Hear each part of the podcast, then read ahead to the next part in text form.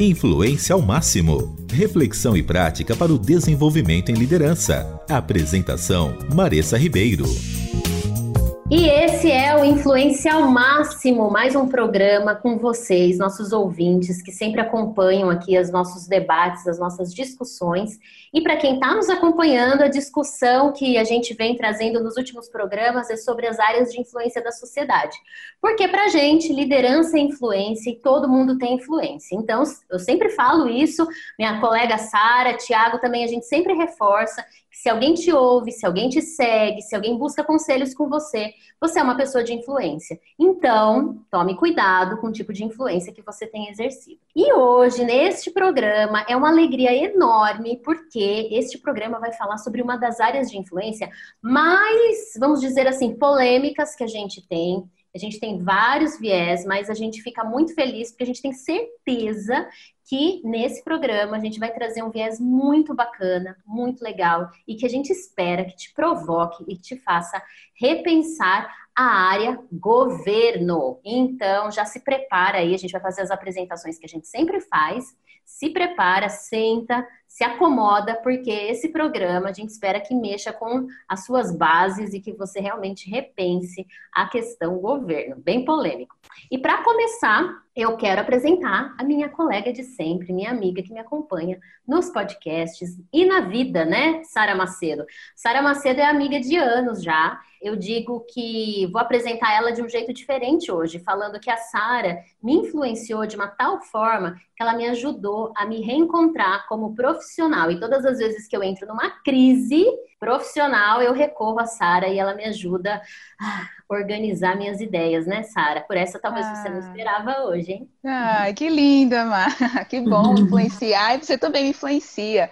Mas hoje a gente está aqui no podcast só de mulheres, gente. Falando da área é. governo, só mulheres. Olha que coisa providencial. E mais providencial ainda, porque a pessoa que está aqui hoje, eu conheci há um bom tempo atrás, a primeira vez que eu a vi, falando sobre mulheres, sobre a saúde, a qualidade da mulher, é, é como cuidar. Eu estou aqui hoje com Patrícia Bezerra para atender a gente no nosso nossa conversa do podcast sobre governo. Bem-vinda, Patrícia. Prazer receber também essa influência boa de vocês, esse astral de vocês. E vou apresentar a pessoa que fez o contato, que foi a Marissa.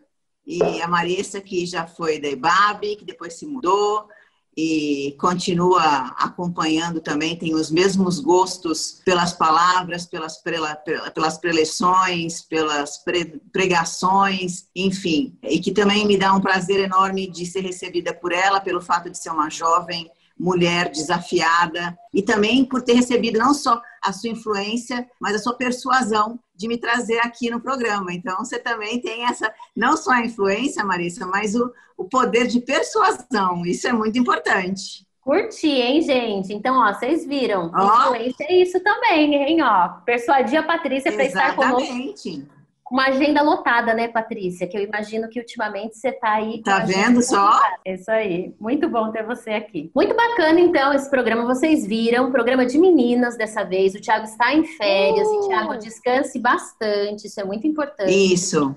Né? Faz parte de alguém que influencia, dar uma pausa, pisar, pisar no freio, né? Dar uma relaxada. Então, aproveite.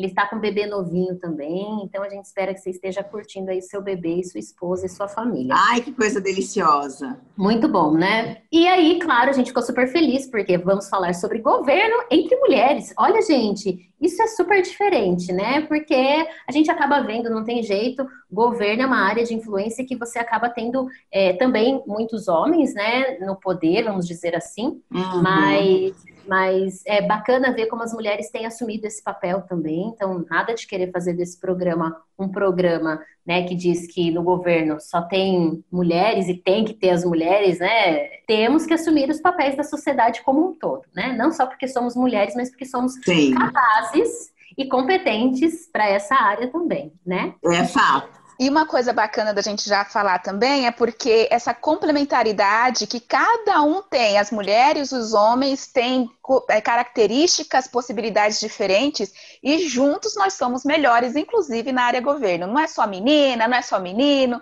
É a Isso nossa aí. pluralidade que faz o nosso país, as nossas cidades mais fortes. Exatamente. Muito bom isso. E lembrar para você que está nos ouvindo que a gente entende por área de governo não só posições políticas, tá? A gente também entende o setor judiciário faz parte da área governo. Se você é um servidor público uhum. e que atua em favor do povo, porque servidor público no nome já diz, né? Serve o público, serve a população. Então, você também uhum. é incluído nessa área de influência e essa conversa de hoje, esse debate, também é para você que está nessa, nessas áreas, né? Então, servidores públicos, judiciário, posições políticas, sim, atuando no governo. Então, essa é a, esse é o cenário dessa nossa conversa de hoje. Mas para a gente começar, Patrícia, conta para a gente um pouquinho da sua história, da sua trajetória profissional, como você chegou nessa área de influência que é governo. Conta pra gente se você sempre quis ou se como caiu no teu colo isso. Compartilha com a gente aí o que, que rolou. Bom, é muito, é muito curioso, né? Eu sempre quis dentro de um contexto da minha realidade, porque assim, eu sou paranaense, eu sou maringaense. Olha. Eu não sou paulistana. A minha cidade é do tamanho de um bairro de São Paulo. E eu vim para São Paulo, eu estudei, é, eu comecei a fazer faculdade é, de comunicação na Unesp, não gostei, voltei para minha cidade e nessa de voltar para minha cidade, eu retomei o meu relacionamento com o Carlos. E a gente retomou. Ele falou assim: Patrícia, já, se você já vai fazer psicologia, faz aqui, porque a gente já voltou para casar e vim para cá. Quando eu vim para cá, fiz psicologia, é, ele estava terminando medicina. Quando ele estava terminando medicina, ele começou a prospectar uma entidade social. E eu junto, né? Pensando junto, tal, trabalhando junto, sonhando junto. Depois que ele terminou a medicina, a gente casou, tal, eu terminei a faculdade, eu fui atender como voluntária na entidade. E fiquei lá durante muitos anos. Nessa, ele começou a ter os planos de se candidatar. Ele se candidatou é, e depois disso eu assumi a entidade como gerente da, da entidade. E depois, por duas vezes, eu fui presidente da entidade. A entidade é uma entidade grande hoje, né? Ela começou a crescer naquela época, assumiu um, uma, uma, responsabilidade grande ali. E eu sempre gostei de fazer o trabalho social, né? Então, dentro das, das comunidades, eu era muito conhecida. Quando ele foi para a candidatura da, da Assembleia, as pessoas começaram a falar: não tem outra pessoa para assumir no seu lugar que não seja a Patrícia. Eu surtei. Falei assim: não, jamais, né? Não vou, não, não vou para a política. Mas eu sempre amei a política. Mas aquela coisa, o gostar lá em Maringá, não assusta. Mas é. gostar aqui, assusta, né? Há de convir nessa área. Imagina, uma cidade que tem 100 Maringás aqui, né? E eu falei assim: não, gente, vocês estão loucos. Aí eu fui para o divã e fui para a oração. E eu venci o medo e eu falei assim: meu, eu vou encarar esse desafio. Aí eu encarei, falei para ele: assim, olha, pode ficar tranquilo que você vai ganhar essa eleição e eu vou, vou vir candidata. Aí eu venci, trabalhei muito terapeuticamente isso. E a minha terapeuta falou, falou para mim assim, Patrícia, você tem muito medo do seu desejo, né? Porque você não fala, você discursa. Olha. Eu falei assim, ah, que bom, né? Mais uma aqui para mim, para falar o que eu tenho que. Aí eu fui, me candidatei, ganhei a primeira eleição com uma vitória significativa é, e tive experiências assim sobrenaturais, muito especiais na primeira campanha e depois na segunda também foi uma campanha muito expressiva, né? Uma vitória muito expressiva eu fui a vereadora mais votada do PSDB do Brasil. Então, as coisas foram se solidificando, né? Mas é, é apaixonante fazer a política da forma com a qual a gente faz, sabe? Com a política com P maiúsculo, a política de verdade. Muito legal. E aproveitando isso que você está falando, né? E essa história bacana, assim, é legal você saber o que está por trás dos bastidores, né? É, como que a pessoa chegou lá. A gente acha assim, não, é tudo simples, né? A pessoa decidiu, fez campanha, chegou e pronto, e ok. E não, foi doloroso o processo. É, ouvir isso é muito bacana porque a gente vê os bastidores e vê que é um processo realmente de Deus trabalhando também na sua vida. Uhum. E conta o que, que você está chamando, então, para a gente iniciar essa nossa conversa, então, de governo. O que, que é uma política com P maiúsculo, né? E não politicagem? Como você enxerga esse seu papel de influência fazendo uma política é, que é a política que deveria acontecer, né? Uhum. Ou a, a real, vai? Vamos lá dizer isso. A política é a construção do bem comum. né? A política é a construção da polis, é a discussão da polis, é a discussão da cidade, é a discussão, mas é a construção do bem comum. Não é a construção do bem para mim que faço a política, né? Não é para o meu umbigo. Eu nunca posso pensar a política da perspectiva de quem faz, é sempre na perspectiva do outro. E esse uhum. outro tem sempre que ser o outro que não tem e nunca terão as mesmas oportunidades. Para mim não faz nenhum sentido eu fazer política para banqueiro. Não faz nenhum sentido eu fazer política para quem tem condição de fazer faculdade em Harvard. Não, não é para não é para esse público que a política serve. Essas pessoas têm recurso. Ah, essas pessoas não têm direitos? Elas têm direitos. Claro que elas têm. Mas assim, elas já são asseguradas dos direitos básicos e além dos básicos, porque isso o dinheiro compra. Então, uhum. assim, a política é a construção do bem comum. Então, pra, e para mim, assim, é, Sara, Marissa, a política é um instrumento de justiça. A ser um instrumento que diminua as desigualdades. Ela tem que se prestar a esse papel. Se não for para isso, ela não faz absolutamente nenhum sentido nenhum sentido. Então, por isso que quando você faz a política sendo regida por esses princípios, ela é extremamente significativa e ela é extremamente resolutiva no seu resultado. E ela é extremamente é gratificante. Patrícia, eh, fala pra gente então agora. Tem muitas pessoas ouvindo e vão escutar ao longo de muito tempo esse podcast e talvez possa estar pensando, ah, vai falar sobre política. Não quero ouvir sobre política, vou passar esse podcast adiante, vou para o próximo. Uhum. Uhum. como que a gente pode pensar, a partir desse repertório que você está trazendo, política, governo, justiça?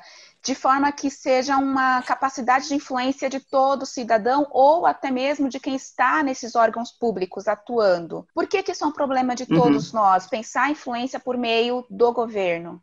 As pessoas, quando pensam em política, Sara, elas têm um vício de pensar na política eleitoral. Uhum. A política permeia todas as nossas relações. Quando você vai fazer uma negociação com o seu filho para ele ir no show, mas ele voltar tal hora, ele não usa droga nem beber, e que vai você vai estabelecer uma compensação se ele fizer, você está fazendo política. Quando você vai conversar com seu marido, olha, a gente vai passar o Natal na sua mãe, mas o ano novo na minha, é política. Todas essas construções que a gente faz para o bem comum são relações políticas. Então, assim, a política não é só política eleitoral, essa é uma face da política. O trabalho das entidades não governamentais é política. Né? Política não eleitoral, uma política não governamental. Então, assim, a gente respira política, a gente transpira política. A gente é levado a pensar que a política eleitoral ela é danosa, ela é suja, ela é contaminada, ela é corrupta. Não, a população é corrupta. As pessoas são corruptas. A política é uma amostragem do que a gente tem na sociedade. Por que, que você tem uma pessoa que está representada na política que é corrupta? Porque você tem vários corruptos no meio do eleitorado que concordam com aquele tipo de prática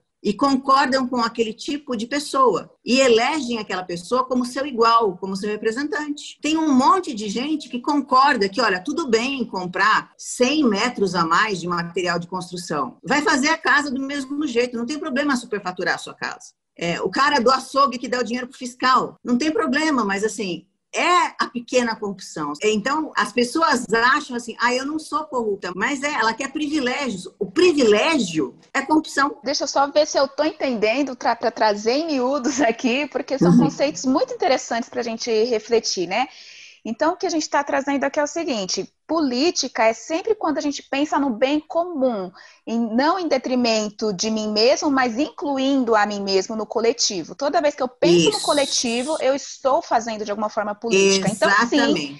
Isso me interessa, interessa a minha família, aos meus filhos, aos meus amigos e a todos, porque é de todos. Só que toda vez que eu estou privilegiando a mim mesmo ou alguém em detrimento dos demais, eu estou ferindo a política polis, né? E eu estou de alguma forma sendo corrupto. Ou seja, para eu influenciar, para eu ser inclusive um uhum. político, eu tenho que estar sempre pensando no bem comum. É isso que torna as coisas justas, né? A equidade para que a gente consiga chegar num mundo melhor, numa sociedade mais justa. Influência ao máximo. Conceitos sobre liderança e influência. E a gente está discutindo, vocês já viram que é um assunto gostoso de ouvir a Patrícia falando, mas ao mesmo tempo ele, ele traz várias reflexões da forma como nós vivemos, né? De repente você que está aí nos ouvindo é da área de influência governo, Talvez você não tenha um cargo, você não é um vereador, um deputado, um prefeito, né? Enfim, mas talvez você tenha um cargo dentro de uma estrutura de governo e que é exigido de você um posicionamento para responder às necessidades da população e para fazer justiça para pra, as pessoas a quem você serve. E talvez você deve estar tá aí com uma interrogação na sua cabeça. O que, que eu faço então? Né? Se eu estou numa posição como essa, quais são as oportunidades que eu tenho de influenciar e de fazer a diferença? Patrícia, a gente não pode deixar de pedir para você contar alguns casos, né, ou situações que você viveu e que você de fato viu que a sua tomada de decisão, que aquilo que você levou para aquele grupo, de fato influenciou positivamente, né, e que gerou justiça, igualdade, né, ou equidade para aquela população. Conta um pouquinho do que você tem vivido, as experiências aí que você tem, tem vivido. Bom, eu posso. O que, o que a gente faz, que é que é você vê na ponta, são as questões de projeto de lei. E vou te falar de dois. Um foi o projeto de lei que garante o parto humanizado na rede pública municipal. A gente é um dos países campeões, isso a gente está falando em 2020, as portas de 2021 praticamente, em violência obstétrica no mundo. Pasmem, a gente ainda tem hoje mulheres que, para ganhar o bebê no parto normal, a enfermeira sobe em cima da barriga para expulsar o bebê. E não é assim que acontece eventualmente, não, acontece com frequência, porque são enfermeiras mais antigas que foram formadas com outra mentalidade e que acreditam que essa é a forma mais cabível e mais eficiente de fazer o trabalho de expulsão de parto. De tanto a gente conviver com isso, essa foi a minha legislação primeira de como proposta de, de, vereadora. Então, a gente fez todo um protocolo, isso estudando com o pessoal do Leonor de Mendes de Barros, fazendo todo um estudo, é, formulamos a, a, lei juntos, pegando partograma, tudo, tudo que você pode imaginar, formulamos a lei para que o parto no, no SUS fosse todinho protocolado como humanizado. Então, desde a entrada no hospital, que ela fosse chamada pelo nome, tivesse um treinamento para abordar essa mãe com educação, com humanidade, com delicadeza, né? Porque ela é pobre, que vai tratar ela que nem um saco de batata, né? Uhum. Ou então fala assim: "De novo você aqui, mãe? Já não teve um filho ano passado? Tem essa paciência?" E a gente acha que não acontece, mas acontece. O quê? Né, acontece, acontece. E muito. Acontece, toda hora. Então, assim, então teve todo esse treinamento e as pessoas começaram a ser encaminhadas para esse tipo de parto. Então, assim, ter um trabalho de com bola de pilates, com banho morno, ter a garantia do acompanhante na hora do parto, porque isso diminui muito a ansiedade, e a ansiedade que dá dor, porque a ansiedade dá medo e o medo dá provocador. Então, todos os protocolos não farmacológicos para alívio da dor. Mas se ainda assim o limiar da mãe de dor fosse muito baixo, que a gente tem diferença de limiar de dor de uma para outra, ela teria anestesia na hora do parto natural, porque era uma coisa que não tinha no SUS também. A anestesia estava lá, porque tem anestesia para usar no, na cesariana, sempre teve presente, mas por uma questão de recorte social, nunca foi usada no parto normal na rede pública. E aí você consegue, com o passar dos anos, você vai ouvindo as devolutivas disso.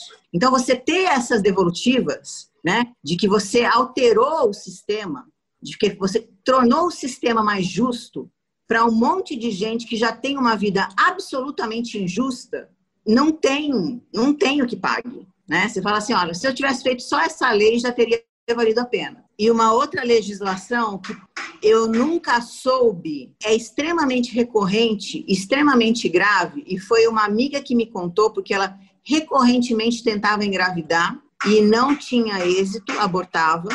E ela é de uma família que tem problema de embolia, de vascularização, trombose, essas coisas. E ela falou para mim, papai, sabia que quem tem uma característica sanguínea chamada trombofilia tem um risco muito maior de morte e de não engravidar Eu falei assim, não, nunca soube disso. Ela falou assim, dá uma investigada. Fomos investigar o número de óbitos por conta de trombose, de embolia pulmonar, de pessoas tomando voo pós é, é, cirurgia e, e, ter uma, uma crise de embolia ou um AVC por conta disso era absurdo. Aí falamos com alguns vasculares, fomos investigar a doença e aí tornamos a lei também o direito de pesquisa para quem tem na família um histórico de problemas eh, vasculares. Então, se a mãe é uma pessoa que tem trombose, embolia ou varizes severa, sabe aquelas que tem calibre assim de estourar sangue na parede, aquela coisa assim, elas têm o direito hoje de fazer a pesquisa genética pelo SUS. E não, e não é um exame barato. Sim. Mas é muito mais barato fazer o exame do que ter uma pessoa na UTI por um mês, Sim. que é o que acontece. E você sabe que essa questão que você está trazendo, Patrícia, é, é, engraçado, né? Eu acho que essa você não sabe sobre mim. Eu sou enfermeira de formação. Os ouvintes já sabem porque uhum. de vez em quando eu solto isso uhum. na, no podcast. Hoje eu não atuo mais como enfermeira, mas uma vez enfermeira, sempre enfermeira, né? Você conhece claro. as coisas. Isso que você está trazendo é tão interessante porque realmente eu trabalhei no SUS toda praticamente toda a minha carreira como enfermeira foi dentro do SUS e a gente via a falta de acesso da população que mais precisava a algumas tecnologias em saúde que a gente não, não conseguia oferecer para essa população. Por conta realmente, ah, porque é caro, porque é um exame difícil, porque ele tem um custo alto. Só que essa visão, ter alguém que pensa na justiça para a população e fala assim, uhum. assim, é, é, é, mais barato é, a gente fazer esse exame ser colocado na rede do que eu ter realmente uma mulher na UTI. É mais barato e é mais saudável uma mulher passar por um parto de forma adequada, respeitosa, do que eu ter uma complicação pós-parto depois, um trauma relacionado a isso. E às vezes a gente não para para pensar porque a gente realmente vê a política, né, o mundo da política, só pelo aspecto daquilo que a gente de repente vê de uh, economia, de outras leis uhum. que estão ligadas a esse bem-estar e a justiça de acesso Sim. a tecnologias à população, né? essa igualdade de acesso. Então é, é, é fantástico ouvir isso e para quem está ouvindo aí, repensar mesmo. Olha a importância de ter alguém que está pensando no bem-estar da população para tornar isso acessível a todos, né? E não só um grupo de pessoas que tem uma condição, como você falou no, início, né? Do... E é curioso, né, Marisa? Você já teve lá, né, Sara? Você que não teve, mas você também deve ter conhecimento. Mas assim, o ponto de vista orçamentário, que é todo, tudo é feito em, em cima do orçamento, você sabe muito bem disso. É como se o sistema dissesse assim: você não vale isso.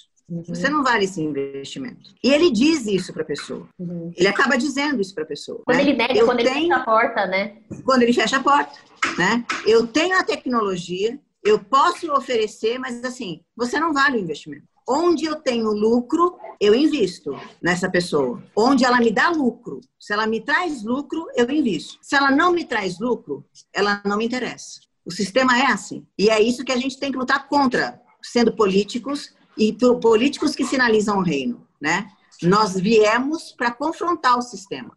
A gente tem que é ser confronta, a gente tem que ser confrontador do sistema, porque o sistema veio para matar essas pessoas, mas a gente vem para sinalizar vida para essas pessoas. É, eu estou fazendo o link aqui com o que a gente trabalhou no último podcast, Patrícia, que foi justamente como fazer, uh, usar a influência na área negócios. Então, como empresários, pessoas que estão no mundo corporativo podem fazer da sua oportunidade, do seu local, uma, uma área de, de influência positiva, né? Para a gente também transformar, gerar transformação. E um dos princípios, inclusive, que traz nessa linha, né, do que a gente sempre tem usado, que é o modelo social do Antigo Testamento, da Landa Cope, é uma referência que a gente sempre cita, é, ela traz justamente isso, que o corporativo, ele também precisa fazer justiça e ser aquele que contribui para a distribuição da renda entre a sociedade, porque aí você tem uma justiça, então, na verdade, acaba sendo política política também, né? Pelo que a gente está falando aqui. Uhum. Então, o corporativo está inserido em fazer a política e distribuir os bens. E é bem legal a gente linkar com isso, porque se a gente pensa que todo mundo faz a sua parte e usa essa influência intencionalmente, o sistema não aguenta, a gente vira tudo hacker. A gente entra no sistema, muda o sistema de dentro dele e faz a grande transformação para o bem de todos. E aí sim a gente consegue sinalizar o reino de Deus para como o mundo deveria ser, né? E aponta para como ele pode ser. É fato. É curioso, né? Porque assim, Jesus nunca falou que não, teve, não teria diferenças. Ele até falava, falou assim: olha, os pobres vocês sempre terão entre vocês. Ele nunca falou os miseráveis. Agora, uma coisa que eu estou pensando aqui disso tudo que a gente está conversando, né? Que é, a gente está falando sobre influência ao máximo. E a Patrícia está trazendo para a gente uma realidade que a gente sabe, a gente conhece, mas a gente ignora muitas vezes porque não é a realidade bonita que a gente quer é, Olhar, colocar né? na televisão, a gente quer ouvir nos podcasts, a gente quer sempre a coisa bela. Mas o, o, que eu acho que, ao mesmo tempo, a Patrícia está trazendo essa a dureza que a gente vive nesse sistema, é uma, um senso de esperança de que quando a gente usa sim a nossa influência, a gente pode transformar cenários.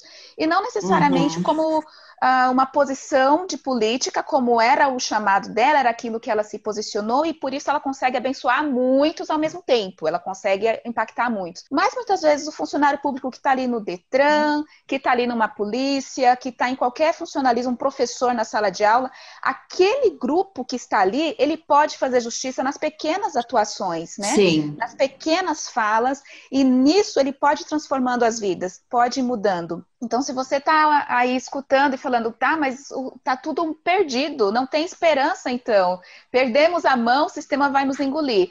Não no seu turno. Uhum, Você fala isso. No meu turno, não. Aqui as uhum. pessoas vão passar por justiça, por equidade, e na minha mão, enquanto estiver comigo, eu posso sim trazer luz, trazer leveza para essas vidas. Conforto, Aí eu acho né? que a né? gente começa a ter significado no que a gente faz, né? Sai uhum. daquela coisa do vitimismo ou do de ser o, o algoz. A gente começa a fazer realmente diferença. Influência ao máximo com Maressa Ribeiro. E estamos continuando né, com essa discussão interessante aqui é, sobre como nós podemos atuar na área governo, de forma a influenciar e transformar a sociedade onde a gente está. É, a Sara quer fazer uma conexão, né? A Sara que é a nossa mulher das conexões e dos conceitos, e já provocar a Patrícia para mais um assunto que é bem polêmico, né, Sara? É, não só a Patrícia, mas todo mundo que está ouvindo e está na área uhum. de influência governo. Porque quando a gente fala governo, automaticamente a gente linka com poder. Você está na política, você tem poder, você tem a possibilidade de fazer uma série de coisas. E, Patrícia, diga pra gente, que poder pode corromper, né? Ele tem, dá para você tantas possibilidades que na hora que ninguém está olhando, na hora que as coisas não estão acontecendo, às vezes até em nome do que é bom, pode haver a tentação de usar esse poder de uma forma indevida. Conta pra gente como que é, é lidar com isso. É possível não se envolver com corrupção? Todos esses que estão nos ouvindo estão nessa área com poder nas mãos? Olha, Sara, você usou um princípio aí que é matador, porque assim, você falou que a questão da corrupção está vinculada ao espaço de poder, né? E o espaço de poder é muito mais amplo do que o poder político. Essa é outra mística que a gente tem que envolve o poder político. Sabe aquela coisa, vocês já ouviram falar da síndrome do pequeno poder, uhum. né? O guarda de trânsito que para que assim, naquele momento o cara acha assim, ele tem três metros de altura, é, estufa o peito, fala grosso, não sei o que, não sei o que lá, é, tá investido de poder, né? O, o segurança de um artista, é, tá investido de poder. Então, assim, o poder é o problema, né? É, onde o poder está, ele corrompe, sim. Então, assim, para lidar com isso, Sara, não tem outra forma que não seja você desdenhar do poder. Como que lida com isso ali no dia a dia? Porque é a tentação nas pequenas coisas, e as pequenas coisas acontecem em todo o período, todos os momentos, uhum. né? Então, aquelas pessoas que estão ouvindo aí, quais são essas dicas de como lida com isso? Como rejeita, ou, enfim, como é está inerente é, ao papel, né? É, é, não, não é simples, mas assim, não, não você tem que, de fato, lutar contra. Eu tenho uma prática assim, eu cumprimento desde o porteiro até o, o trato todo mundo da mesma forma. Isso também é da minha personalidade, acho que isso ajuda muito, sabe? Uhum. Né? Eu fui ensinada assim, eu fui criada assim. Eu, eu dormia no. no, no eu, eu, morava em frente a um clube no, em Maringá. Eu fui a única sócia do clube que morou na casa do. que, que dormiu na casa do zelador. né? Então, assim, eu sempre fui assim, né?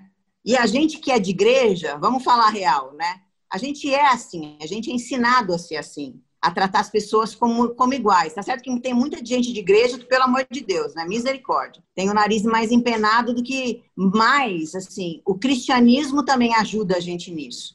Mas você tem que ter um cuidado, você tem que ser vigilante. É engraçado que isso que você está falando, para mim, soa muito como símbolos de poder, né? Já que a Sara tocou no assunto poder e você reforçou que realmente o grande perigo é você é, deixar que o poder te consuma, te corrompa, esses sinais de poder é, talvez sejam elementos para a gente tomar cuidado mesmo, né? Mas alguém que foi eleito, alguém que passou no concurso público, que está numa posição para servir a população, por que, que ele tem que ser tratado como mais, sendo que, na uhum. verdade, ele ele está para servir. Tem alguma coisa aí dessa, dessa relação que está invertida, né? Eu acho Sim. que à medida que os anos passam e que as coisas vão acontecendo, parece que a gente vai reforçando esses símbolos de poder que invertem a lógica do porquê alguém está numa função de governo, né? Sim. É, e, e, eu acho que isso também acaba. É, trazendo algumas complicações em relação a essa questão da, é, da venda né, de valores, porque a, a, eu ouvi uma vez, eu li na verdade uma frase num livro que dizia assim: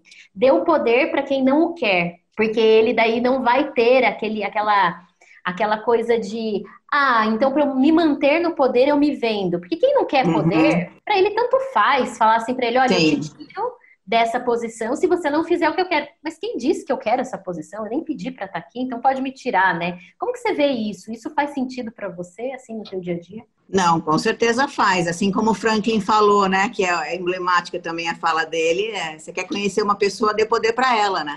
E isso é real. Isso é real. Gente, é impressionante como um título transforma as pessoas. As pessoas são muito vulneráveis, né, Marissa? Então, assim, quanto menos a pessoa sabe de si, do seu valor real, da sua autoestima, né, de quem ela é, mais ela precisa desses elementos para se fiar neles, para se afirmar. Uhum. E aí a bancarrota, né? Então, o exercício passa muito por aí também, Sara, sabe? Pelo autoconhecimento, por quem você é em Deus. E olha, eu sei quem eu sou, eu sei o meu tamanho, né?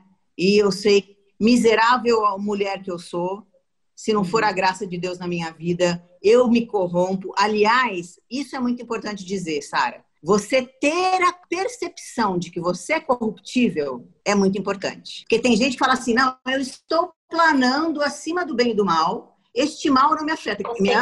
Você está pego, você está pego né? Uhum. A gente é corruptível. Se, a, a palavra diz que a gente é corruptível, nós somos corruptíveis. Então, assim, nós estamos sim sujeitos a qualquer paixão, a qualquer concupiscência, a qualquer que qualquer pessoa tá. O sol nasce para justo e injusto, a palavra diz. Então, seja vigilante. Você já você passou por alguma situação delicada, Patrícia? Tipo assim, de é, não precisa nem dizer em toda a tua carreira, se uhum. foi político ou não, mas de convites a se vender, a trocar valores, a trocar princípios ou algo que você acreditava muito. Qual foi? Aí eu quero saber da Patrícia, pessoa mesmo. Qual foi a sensação de ter esse convite e uhum. o que você teve que pensar na hora para poder se posicionar ou não em relação a isso? Não, na verdade, assim, eu não posso ser muito específica no, no em detalhar, sim, porque senão sim. eu vou expor sim. coisas que eu não devo. Mas assim, já, já passei por isso. Fui muito clara, porque era em, em, questão de dinheiro, né? E a pessoa também foi, foi clara. Eu só olhei e falei assim: olha, eu não coaduno com isso, eu não, não participo desse tipo de coisa.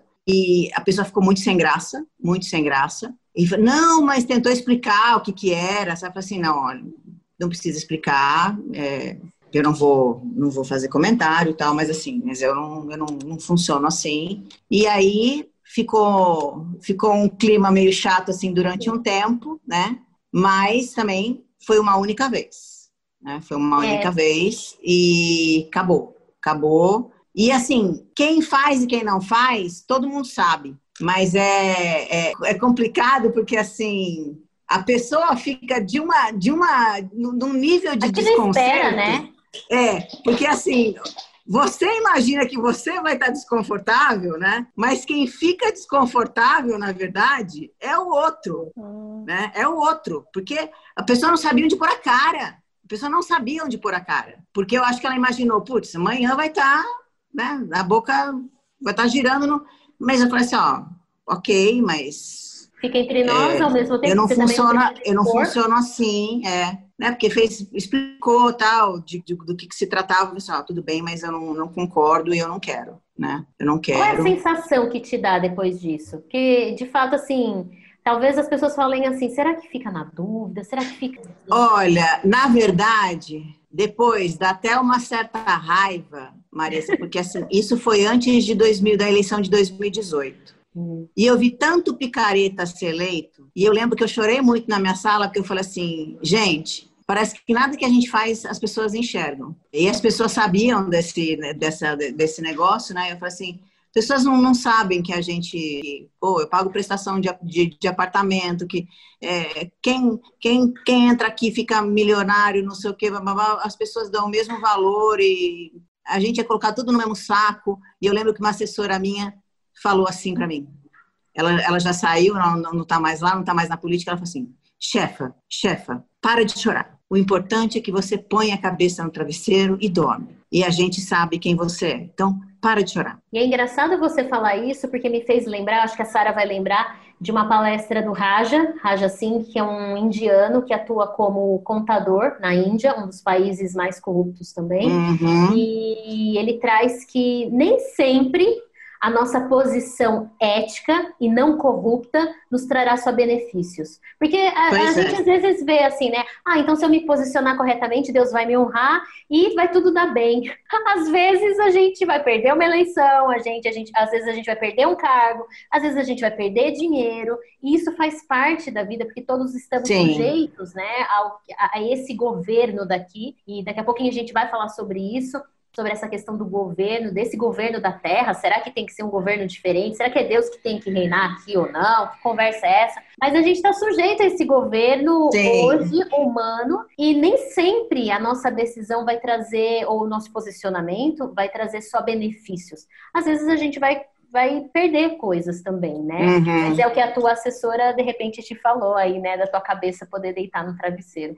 E aí é aquele exercício Exatamente. também de da gente pensar assim, no final das contas, não é sobre a gente, né? Tudo bem, então, dá errado pra gente. A gente vai sofrer as consequências, porque tem consequências de dizer sim e de dizer não. Mas no final das contas, não é sobre a gente fazer a coisa certa. E eu acho que governo tem a ver com isso, né? Fazer justiça é isso, fazer o que é certo para todos. E se a gente está fazendo certo para todos, vamos assumir as consequências, vai doer, vamos passar por coisas difíceis, mas mas o nome de Deus acaba sendo sinalizado, reino, as pessoas uhum.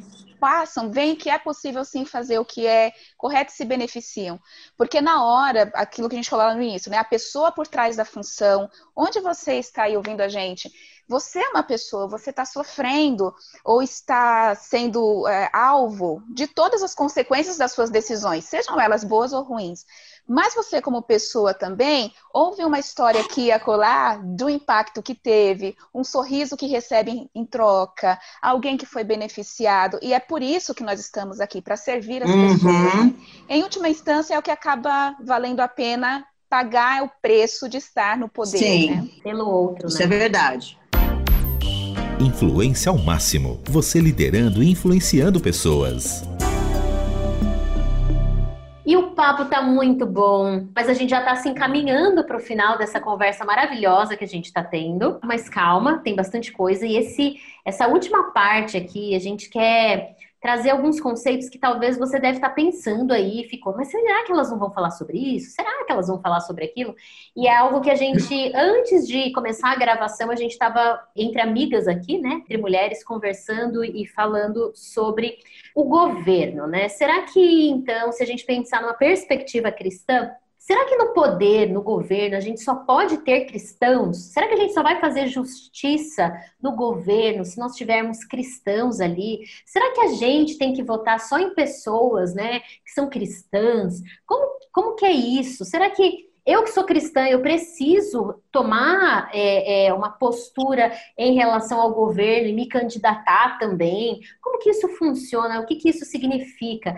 E de que forma que a gente pode, então, influenciar nessa área? É desse jeito, Patrícia? Qual é a sua opinião sobre essa questão da influência de cristãos no governo? É imprescindível que seja cristão? Olha, as pessoas podem até ficar chocadas, Marissa, mas não, não é imprescindível que seja cristão, né? Porque assim, às vezes a gente associa esse poder, né? E a Sara deu, até uma, uma pincelada já nisso. Esse poder aqui, esse poder terreno, secular, ao poder do eterno, né? Ao poder de Deus. E assim, esse poder não tem nada a ver com o poder de Deus, absolutamente nenhum. E o poder, o poder de Deus, o governo de Deus já está estabelecido, né? O reino dele já existe. O que vai acontecer é que para nós ele virá, né? Vai chegar uma hora que essa esse lugar vai estar exalando tanto a presença dele, vai estar dando tantos sinais da presença dele, vai ter tantas evidências que a gente vai estar dando da presença dele, que ele vai falar assim: nossa, tá, tá na hora de eu reinar sobre eles de fato. Tá certo que a gente está longe disso, infelizmente, né? Mas assim, a forma de governo de Deus já existe. E a baliza dos princípios do reino de Deus também já estão postos para nós nas escrituras. A gente vive sobre os parâmetros do reino hoje. Nós já temos como viver sobre a ética do reino hoje, né? Então, assim, a gente não precisa esperar ele vir para viver sobre a égide do reino de Deus. A gente vive hoje. Mas o que acontece é que eu não vejo essa coisa messiânica como muitas pessoas veem. Não, o Brasil só será não sei o que quando tivermos um presidente evangélico, quando tivermos um governador evangélico, quando tivermos não sei o que em cristão. Não, eu não acredito nisso. Mesmo porque, assim, é a gente acabou de falar, poder corrompe, pode deixar de ser cristão. Eu convivo com muita gente que é denorex, uhum. tem cara de cristão, tem jeito de cristão, tem traquejo de cristão, se diz cristão, mas não é cristão. Uhum. E a palavra diz que pelos frutos você conhece, né? E pelos frutos se vê que não é cristão. Isso tem na Câmara Municipal, isso tem na Assembleia Legislativa, isso tem no Congresso Nacional, isso tem no Senado Federal, né? Isso vai ter um monte de lugar que você vai observar. Então, o lugar é um lugar que corrompe. Enquanto em contrapartida, a gente encontra gente que professam outras fés que têm uma prática de ética, uhum. uma prática de justiça. E aí, José, a gente fica como? Porque a gente tem um hábito também, Marissa, de como cristão a gente ser muito arrogante. Uhum. Uhum. Né? Nós somos os tais, tá nós somos né? os enviados, nós somos os ungidos, nós somos os isso, aquilo. Nós não tem para ninguém, né? A gente é melhor que todo mundo. A gente é impecável. A gente. Não.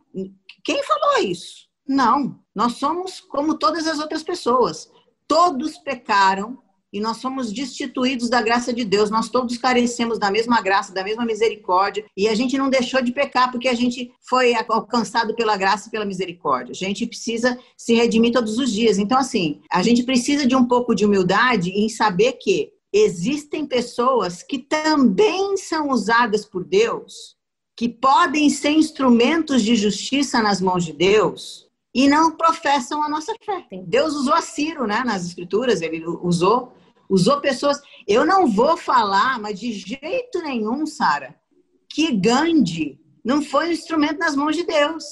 Gente, ele pacificou a Índia, né, numa situação caótica que aquele país vivia, sem pegar numa arma, sem pegar fazendo jejum.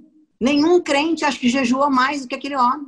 É Madre Teresa de Calcutá. Vou falar que aquela mulher não, não, não, teve a presença de Deus na vida dela fazendo o que ela fez. Então, assim, é muito fácil para a gente julgar as pessoas porque não tem o mesmo rótulo que a gente. Mas a gente tem que reconhecer que existem pessoas que têm éticas e práticas que não professam a nossa fé, mas que têm testemunho de vida que muito cristão não dá.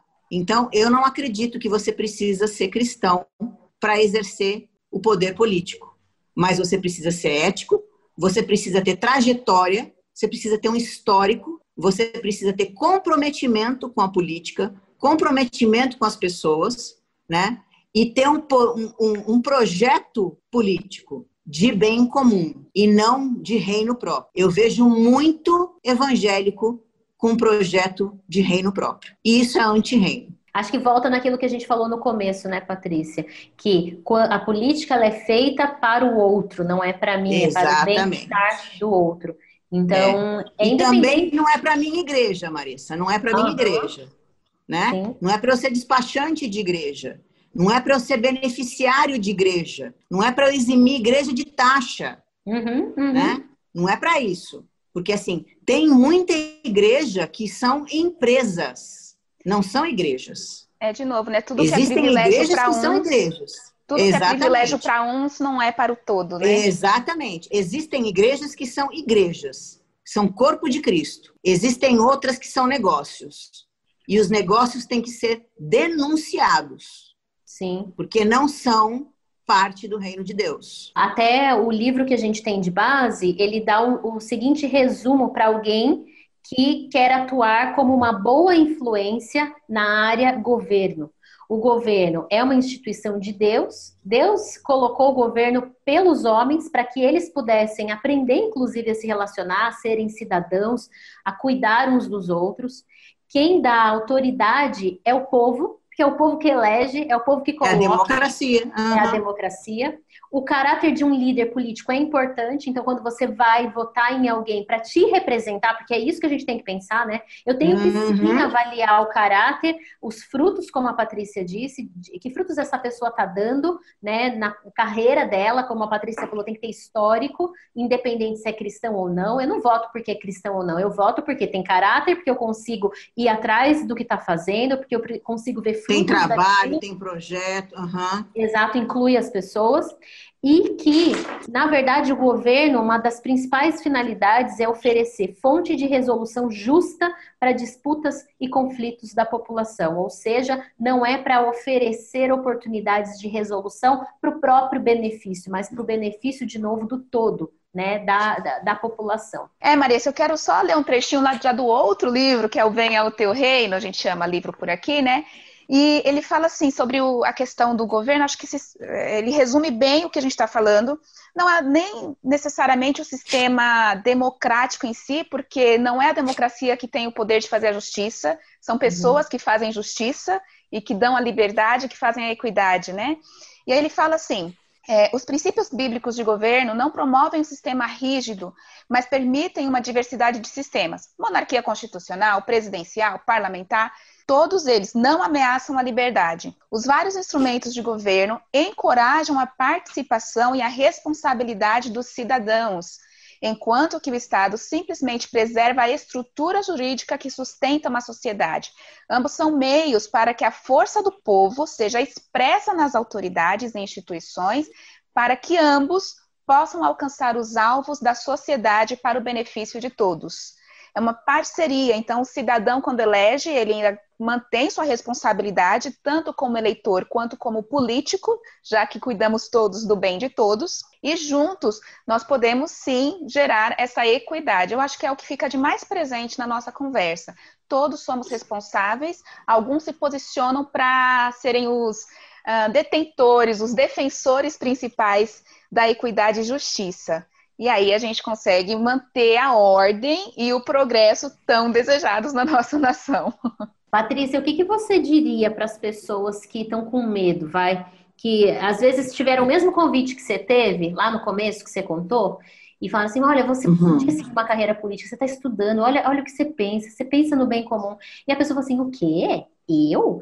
Tô fora, isso daí é encrenca, eu vou me corromper, eu não quero isso. Que conselho você daria aí, com a sua super experiência de alguém que negou, que chegou a ter dois abortos espontâneos e, e, e nesse meio tempo, porque estava querendo escapar, estava querendo fugir. Que conselho você daria aí para essas pessoas? Olha, examine-se, né? Vê por que essa. Vê de onde vem essa paura né? De onde vem a, a aversão, né? Porque nenhuma aversão é gratuita, né? Ela vem de algum lugar. E se a gente olhar para si, a gente vai ver que ou pode ser, de fato, um desejo imenso de seguir aquilo, né? E como eu falei, né? É, a minha primeira conversa de paquerandos com o Carlos foi a respeito de política. Então, assim, a gente caminhando na praia, quando a gente ainda estava paquerando um outro, e a gente foi falar justamente de política. Então, assim, era uma coisa que estava lá atrás já, que já estava semeado, porque tanto ele, quando era jovem, ele já militava politicamente, e eu também. E ele tem uma pessoa que é ascendente na família dele também, o Quadros do sobrenome dele é do Jânio, né? E o meu avô também tinha uma, uma, trajetória política. Então, assim, tinha uma coisa já meio no sangue, né? Só conta pra gente quem é seu esposo, que a gente tá falando do Carlos, Carlos. Ah, é verdade, quem é seu marido? meu marido é o Carlos Bezerra Júnior, Carlos Bezerra de Quadros Bezerra Júnior, né? E hoje ele tá, hoje ele tá como voltou a ser, a ser médico, ele foi secretário de esporte, depois foi secretário do governo, ah, agora ele tá, tá como médico, daqui a pouco está voltando também para a vida pública mas é, ele tem também esse todo esse, esse histórico familiar, né? E a gente juntou essa coisa, então sempre tem um porquê da negação. E a gente tem que investigar qual é o motivo da minha negação, né? Qual é a razão de eu ter uma versão. Eu não vou de jeito nenhum, né? Como eu fiz, né? De jeito nenhum eu não vou, fiquei brava, briguei com meio mundo, falei para nunca mais falar daquilo. Então a reação foi muito exacerbada, né? Então, mais cheque a vocação, né? Se tem um envolvimento, é muito legal antes trabalhar em alguma coisa, fazer uma, uma trajetória, ou social, ou na sua área, se você é de outra área, né? Mas assim, ter um envolvimento antes, para ter uma certa experiência, para ter um, uma pavimentação daquilo que você quer fazer, mas a gente precisa de pessoas que sejam comprometidas de pessoas que tenham vocação, para que a gente forme um grupo político, né, uma nova geração de políticos com apetite, que olhem a política pela ótica do bem-estar comum, né? não de fazer para si, não de fazer para o seu próprio bem, para o seu próprio benefício, ou gerando divisas próprias, mas assim, fazer para o outro, fazer olhando em médio e longo prazo. Né? Que legado eu vou deixar? Né? O que, que eu vou deixar para as minhas filhas, para as minhas netas? Que São Paulo eu vou deixar? Como eu, como eu vou prospectar essa cidade né, para o futuro?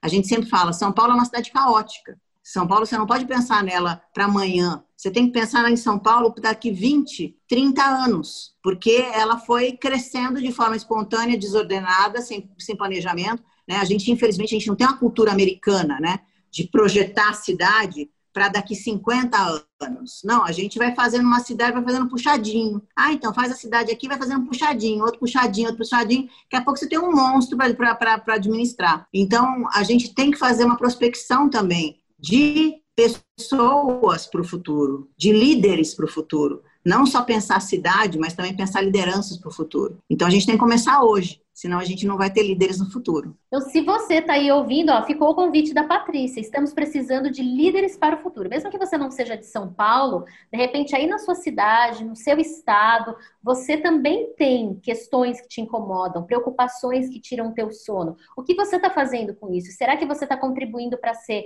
um líder, uma influência para uma cidade do futuro? Ou você está só pensando no hoje, então eu vou negar esse convite aí, esse chamado, essa vocação, vou deixá-la aqui dormindo, porque eu não quero me envolver nisso, não. Não, tome né, a sua posição, uhum. conversa com a Patrícia, quem sabe ela te mentorei, ela dá umas dicas para você de como enfrentar os desafios. Isso. É isso, e às vezes pode estar tá passando pela pode cabeça chamar. das pessoas aquele calorzinho, falar, eu quero fazer justiça, isso é algo que me mobiliza, eu tenho voz, porque geralmente é isso, né? A pessoa acaba tendo uma voz é, é, predominante no seu contexto, mas fala, eu não quero me envolver com política. Olha só, se você não quer se envolver, se você não quer assumir uma posição, talvez nós todos estejamos perdendo a possibilidade de mudança, porque você tem uma voz de mudança, e se você clama no seu coração, uhum. tem essa vocação, né, na, nas palavras da Patrícia, isso é um chamado, um chamamento para que se faça mudança e justiça. Quem sabe você não é o próximo líder político, servidor público que vai fazer a transformação na vida das pessoas. E ó, se você já está, deixa eu dar esse recadinho também, gente. Se você já está inserido em qualquer órgão de funcionalismo público, olha a sua volta, se você está sem esperança, já entrou naquele patamar de as coisas não vão mudar mesmo, não mudam se você não mudar. Então mude você o seu contexto, peça inspiração a Deus, a estratégia e faça a diferença, porque sim, você está no lugar estratégico para fazer a diferença. Governo faz sim diferença e você está aí, não é à toa. E, e, e no, nos livros, né, Sara, que a gente vem estudando esse assunto das áreas de influência, é, o governo é o primeiro. Por quê? Porque a partir dele a gente consegue mobilizar todas as outras áreas da sociedade desde que a gente tenha projetos de leis, leis sendo executadas e cumpridas, direitos e deveres sendo executados também, né? Então uhum. é um chamamento realmente para a gente tomar a nossa posição na, na área de sociedade onde a gente está inserido, né? Então, se você já está, use melhor a sua influência. Se você não está e está aí com medo, ó, vai com medo mesmo, Patrícia já falou que ela topa conversar e dar umas dicas, né? Siga a Patrícia nas redes sociais e até aproveitando, Patrícia, traz suas, suas palavras finais aí de, desse, desse, dessa conversa, de repente algo que a gente não perguntou e que você sente a necessidade de falar. E depois já coloca também aí como as pessoas podem te seguir, conhecer um pouquinho do teu trabalho. Bom, gente, é, só queria dizer para vocês, meninas, que foi um prazer estar com vocês aqui, Maressa, Sara, dividir esse tempo, dividir essas experiências, trocar com vocês, né, nessa sinergia. E para vocês que nos ouvem, reflitam a respeito desse tema, né, sabendo que a gente não tem resposta mágica para os problemas que a gente tem hoje. Nós somos geradores também dessas, dessas problemáticas todas que a gente tem, tanto sociais, desigualdades, iniquidades que a gente vê no nosso mundo, mas também Deus conta conosco para que a gente, dentro do nosso lugar de influência, a gente também seja plantado como carvalho de justiça. Não existe só política para a gente, como as meninas já falaram em outros programas, para que a gente use como influência e que use como justiça, né? instrumentos de justiça. Mas a política também é um campo. Mas aonde quer que você esteja plantado como carvalho de justiça, seja um carvalho de justiça, né? seja sal, seja luz, a gente sempre brinca aqui em casa que aquela, aquela luzinha do controle do aparelhinho do Sky, quando fica aceso para você dormir, é um sacrifício, né? E é uma microluz, porque a luz, por menor que ela seja, ela já faz uma diferença. Ela já cria um incômodo, porque quanto mais densa é a treva, né, mais, mais a luz faz diferença. Então, assim, a gente tem uma densidade de trevas hoje que a gente às vezes não, não tem a sensibilidade de ver, porque a gente está ocupado com outras coisas, mas a gente tem uma densidade de trevas, de injustiça, de desigualdade, de falta de oportunidade, que é muito grande. E a Deus, a Deus nos deu a oportunidade de também sinalizar a luz nesses lugares. Então, tem muita coisa para a gente fazer, tem muita influência para a gente exercer e a gente pode se colocar nas mãos do olheiro para que a gente seja moldado, né? Uhum. Tudo tem um tempo. Eu fui moldada, né? a Sara com certeza foi moldada, a Marissa foi moldada. Tudo tem um tempo, mas não perca a perspectiva de ser moldado para que seja também você um instrumento para que Deus te use para trazer justiça, para trazer luz e para salgar essa terra, para que a gente veja logo o governo de Deus seja estabelecido e para que ele venha reinar sobre a gente. Muito legal. Sara, palavras finais. Para entender essa série completa, ouça todas as séries. Acho que fundamental entender e eu achei muito, muito providencial a gente colocar essa área governo como uma possibilidade na vida das pessoas. É sensacional você pensar e nós influenciarmos também numa área que faz tanta diferença, porque impacta muito mais, né? É, abrange, alcança muito mais pessoas. Uhum. Então, não fuja do chamado, não fuja da vocação, faça bem feito. Legal. Patrícia, fala aí suas redes sociais para o pessoal te seguir, ver o teu trabalho. Bom, vamos lá. No Facebook é Patrícia Bezerra, na, no Instagram é arroba Patrícia Bezerra underline. Muito bem. Então, se você quer conhecer mais do trabalho da Patrícia, quer trocar uma ideia com ela, vai que, né? Você está precisando realmente fincar o pé e falar: não, agora eu vou, eu vou para essa área, ou vou exercer melhor a minha função onde eu estou, fui impactado, entendi que eu preciso fazer a diferença siga a Patrícia, siga o Carlos Bezerra também, Júnior. Eu acho que Isso. nas redes sociais tem materiais incríveis falando sobre justiça social, sobre política, né? Sobre cristianismo e política também, como Uhum. exercer essa função de maneira adequada. Então, é, siga esse casal maravilhoso nas redes sociais. Tem o livro dele também, que é o Fé e Cidadania. Muito legal, É Fé e muito Cidadania. Muito bom. Tô para ler, viu, Patrícia? Até agora não li, só Ai, é fico paquerando, assim. Preciso ler esse livro. Muito bom, muito bom. Então fica aí a dica para você também desse livro, do Carlos Bezerra Júnior, falando sobre fé e cidadania. E é, se você quiser fazer alguma pergunta ou quiser confrontar a Patrícia em alguma coisa, fique à vontade, tá? Então, manda lá para ela nas redes sociais. Ela responde, gente, é ela que responde. Responde. Aquilo que ela falou na hora do poder é verdade. Foi ela que me respondeu. Ela que me deu o WhatsApp dela para a gente conversar e convidar ela para o podcast. Então, é verdade, eu sou prova viva de que é ela mesmo que fala com a gente. Exatamente. Muito obrigada de novo, Patrícia, pelo seu Obrigada tempo. eu. Obrigada eu, muito Marissa. bom. Foi muito bom estar com vocês. Muito Obrigada, Gente, Sara. Muito obrigada. E esse é o Influência ao Máximo. Influencie você também ao máximo onde você estiver. Influência ao máximo. Reflexão e prática para o desenvolvimento em liderança. Apresentação: Maressa Ribeiro. Realização: Envisionar e Rádio Transmundial.